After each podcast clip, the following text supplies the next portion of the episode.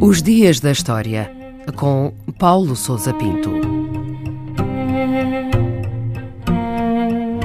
30 de outubro de 1938, o dia em que foi emitida na rádio a chamada Guerra dos Mundos nos Estados Unidos da América. Pelas 8 horas da noite, a estação de rádio norte-americana CBS transmitiu mais um episódio da série radiofónica The Mercury Theatre on the Air, da autoria de Orson Welles. Nesse dia, a obra dramatizada era o clássico de ficção científica A Guerra dos Mundos, de H.G. Wells, que descreve a invasão da Terra por marcianos.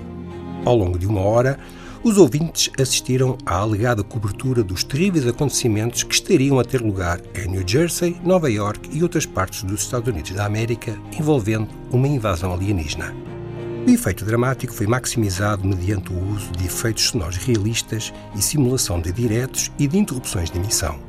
O impacto junto da audiência superou todas as expectativas. Muitas pessoas tomaram a emissão como real, houve situações de alarme e de pânico por todo o país e as linhas telefónicas da CBS foram sobrecarregadas de telefonemas. Uma multidão de polícias, repórteres e curiosos inundou o edifício da emissora. Nos dias seguintes, o caso foi profusamente reportado e comentado em toda a imprensa norte-americana. Como é que se explica essa reação dos ouvintes perante uma dramatização radiofónica? A Guerra dos Mundos havia sido publicado 40 anos antes e era já nessa altura um clássico da literatura de ficção científica. A dramatização radiofónica de Orson Welles teve a originalidade de adaptar os eventos e o ambiente do século XIX, contidos no romance, às realidades da América dos anos 30. O clima de crescente tensão perante a guerra que se avizinhava, os receios de uma invasão e o medo irracional do desconhecido explicam em parte a reação que provocou. A agitação parece ter sido provocada sobretudo por pessoas que escutaram apenas pequenos certos e que não ouviram as informações prestadas no início e durante a emissão. É impossível calcular com precisão o real número de ouvintes que se sentiram assustados ou perturbados pela peça de Orson Welles.